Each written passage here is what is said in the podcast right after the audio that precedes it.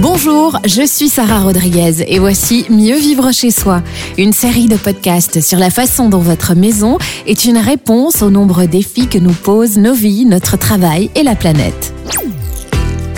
Bonjour et bienvenue dans Mieux vivre chez soi. Bonjour Sarah. Et aujourd'hui, nous allons parler avec toi de notre sommeil, Sébastien. Nous allons également parler de ta mission au sein d'IKEA. Tu vas nous en dire un petit peu plus sur ce que tu fais au quotidien avec ton équipe. Nous sommes responsables de présenter nos produits, de présenter l'assortiment de façon inspirante, mais aussi d'apporter à nos clients des solutions d'aménagement d'intérieur. Ça en magasin, mais aussi en ligne.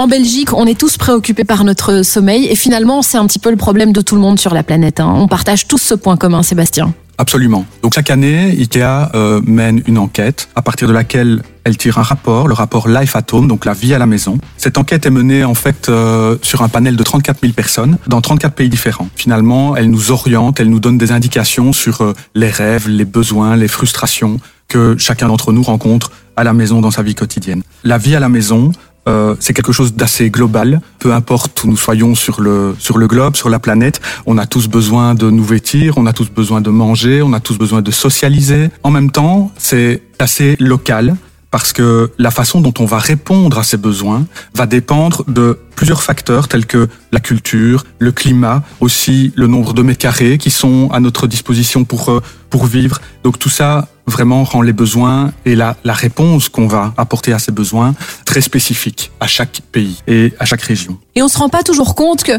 y a des bénéfices qu'on peut tirer du, euh, du sommeil ou en tout cas de la qualité de vie qu'on a chez soi et évidemment bah, de la qualité de sommeil qu'on a dans sa chambre pour être peut-être un peu plus équilibré et pour être aussi, je pense, mieux dans sa peau, non? L'enquête de cette année euh, s'est concentrée sur le bien-être.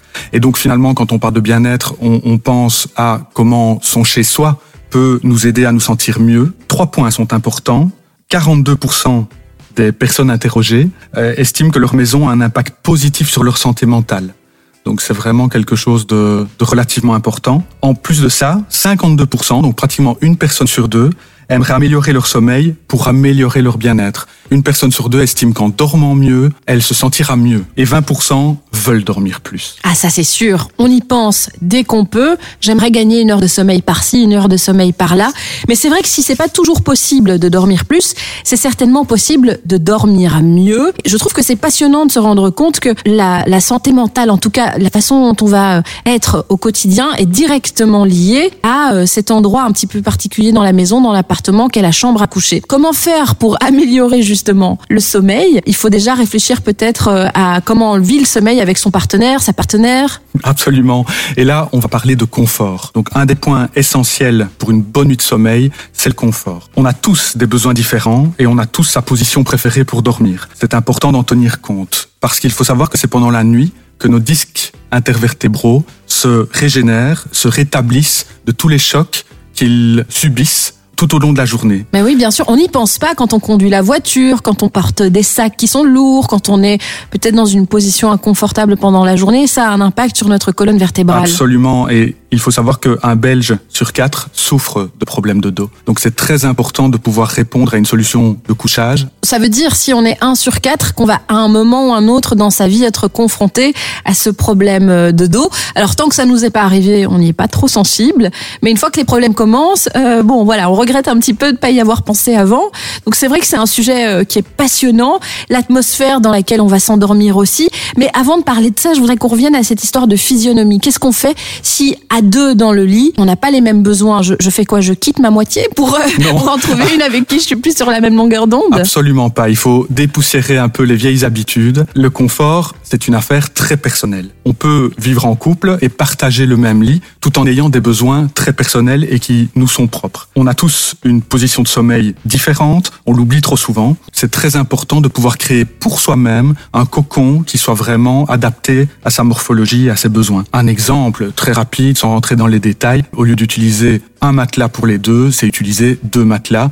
Ah. L'un sera peut-être plus ferme que l'autre, selon les besoins de chacun et selon la façon dont je dors. On n'y pense pas forcément, mais ça c'est vrai que c'est intéressant. Et puis voilà, parfois on dort sur le ventre, on dort sur le dos, on n'a pas les mêmes euh, besoins effectivement pour passer une bonne nuit de sommeil. Il faut pas avoir peur non plus d'en parler quoi à la maison, de dire que c'est une conversation qui va peut-être faire du bien aux deux justement parce que les deux n'osent pas se le dire.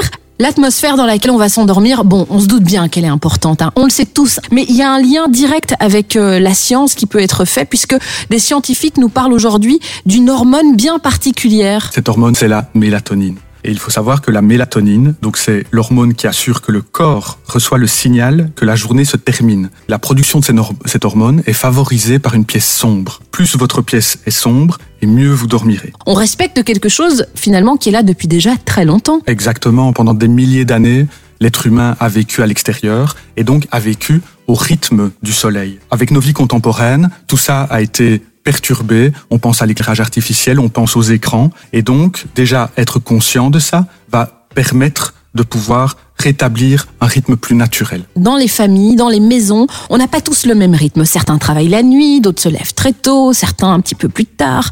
C'est pas toujours facile de trouver de l'équilibre. Toutes les pièces ne peuvent pas se ressembler puisque tout le monde n'est pas pareil. Mais quand même, il y a des petites choses incontournables qui permettent, notamment au niveau de la lumière, d'accéder plus facilement au sommeil. Pour ça, quelque chose qui peut vraiment nous aider, c'est avec l'avènement de l'éclairage LED, cette technologie nous permet de mieux contrôler la température de la, de la lumière. Par température de la lumière, on entend une lumière chaude ou une lumière froide. Une lumière chaude va imiter la lumière du soleil couchant et donc va plutôt favoriser l'endormissement, là où une lumière plus blanche, plus froide, va plutôt dynamiser et va plutôt nous aider au matin à démarrer la journée euh, plein d'énergie. On aime les chambres qui sont chaudes pour certains, pour d'autres on a besoin de fraîcheur. En fait, on est tous différents sur cette question et pourtant on a un point commun, si je me trompe pas Sébastien, c'est qu'en fait on va plus ou moins passer une bonne nuit selon la température. Absolument. Comme tu le dis, c'est quelque chose de très personnel. D'une personne à l'autre, on va avoir besoin d'une atmosphère plutôt fraîche ou plutôt pendant la nuit. On s'est tous déjà réveillés pendant la nuit en ayant froid parce que la personne avec qui on, partage la nuit euh, c'est accaparer euh, euh, la couverture. Pourquoi est-ce si important?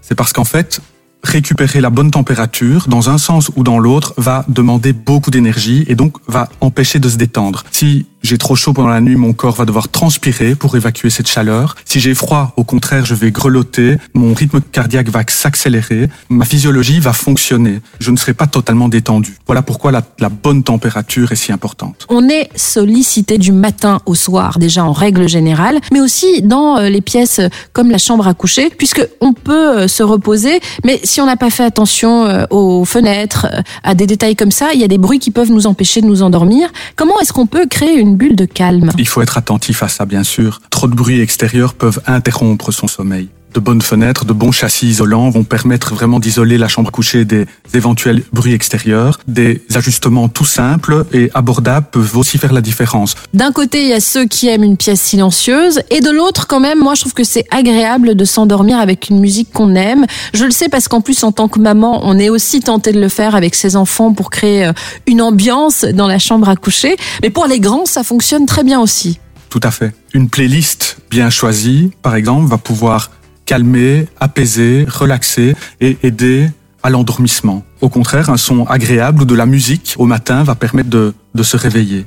Quand on quitte sa maison, quand on quitte son appartement le matin pour aller au travail, pour aller à l'école, euh, il y a plein de gestes qu'on fait tous les jours et on oublie parfois euh, simplement d'ouvrir la fenêtre un petit peu pendant qu'on boit son café, euh, qu'on se prépare. La qualité de l'air dans la chambre à coucher va avoir un impact, va avoir une incidence sur la qualité du sommeil aussi. Donc, comme tu le, tu le dis, il est conseillé quotidiennement d'ouvrir les fenêtres et de renouveler l'air euh, dans la chambre à coucher. Si au soir il fait un peu, un peu frais avant d'aller au lit, on peut le faire éventuellement au matin, c'est pas du tout un souci, mais c'est vraiment important de le faire tous les jours. Maintenant, derrière, il y a aussi des petits trucs tout simples, comme par exemple avoir un tapis dans la chambre à coucher.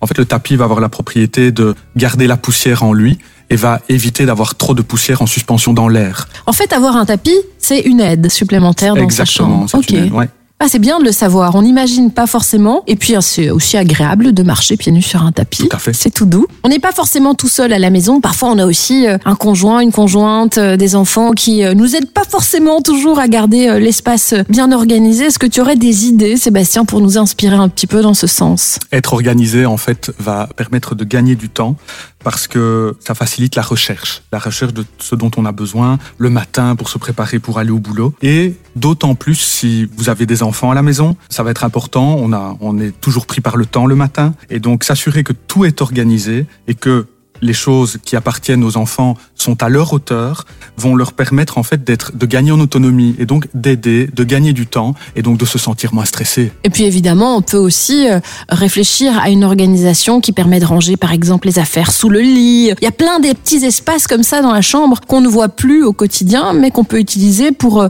maximiser, optimiser un petit peu euh, l'organisation. Il y a mille et un moyens, bien sûr. On, on pense tout simplement à une garde-robe, à une, une commode efficacement organisée bien sûr. Comme tu le disais, les rangements en dessous du lit, là où on va pouvoir ranger ce dont on se sert moins souvent. Aussi des crochets au mur qui vont permettre aussi de, de ranger les choses. Euh, voilà, une multitude de, de solutions. Tout ce dont on vient de parler peut nous permettre d'être plus équilibrés, plus heureux. En tous les cas, merci beaucoup d'avoir partagé tout ça avec nous, Sébastien. Avec plaisir, merci à toi, Sarah. Cet épisode de Mieux vivre chez soi est terminé. Dans les autres épisodes de ce podcast, vous trouverez encore plus d'inspiration de IKEA pour mieux vivre chez soi.